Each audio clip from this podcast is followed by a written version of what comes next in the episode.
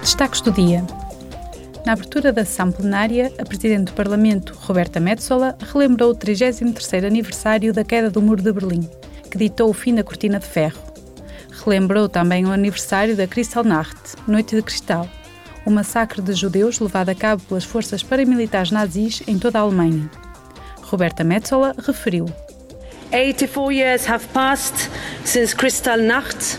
Passaram 84 anos da Noite de Cristal, mas apesar de décadas de esforços, ainda não fizemos o suficiente para acabar com a utilização de bodes expiatórios e a discriminação. Ainda não fizemos o suficiente para que os cidadãos da Europa não tenham medo de ser eles mesmos. E, nesta ocasião, permitam-me reafirmar o nosso empenho na luta contra o ódio, na afirmação da tolerância e do respeito, no combate ao antissemitismo e no dever de memória. To combat antisemitism and to always remember.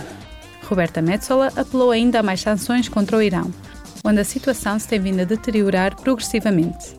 Declarou que é necessária uma investigação internacional para responsabilizar o regime opressivo pelas permanentes violações dos direitos humanos. Em Bruxelas, os eurodeputados debateram as conclusões da Cimeira de outubro do Conselho Europeu, que se centrou na guerra da Rússia contra a Ucrânia, na energia, nas alterações climáticas, no Irão e nas relações contra a China.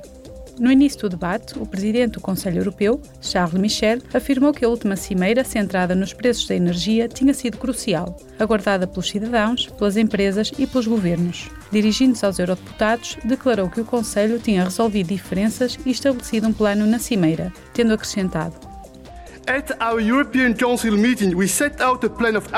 Na nossa reunião do Conselho Europeu, definimos um plano de ação com nove medidas concretas e pedimos à Comissão para apresentar urgentemente propostas legislativas. A guerra na Ucrânia e a crise energética afetaram diretamente as nossas economias e os nossos cidadãos. É tempo de agir. Have directly impacted our economies and our citizens. It's time to act a Presidente da Comissão Europeia, Ursula von der Leyen, disse aos eurodeputados que o atual contexto energético exige medidas urgentes e uma perspectiva estratégica. Em seguida, centrou-se nas energias renováveis.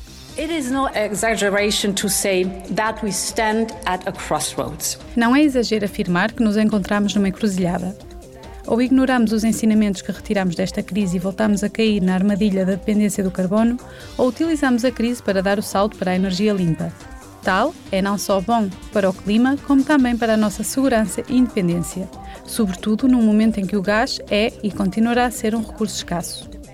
Especially in times when gas is and will stay a scarce commodity. Ursula von der Leyen acrescentou ainda que, uma vez que as indústrias europeias energeticamente intensivas necessitam de um acesso seguro à energia a preços acessíveis, a Comissão aumentou o limite máximo de ajuda para este tipo de indústrias e as pequenas e médias empresas.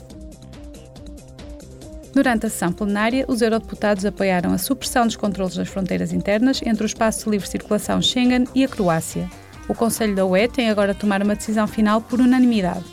Atualmente, o espaço de livre circulação Schengen é composto por 26 Estados.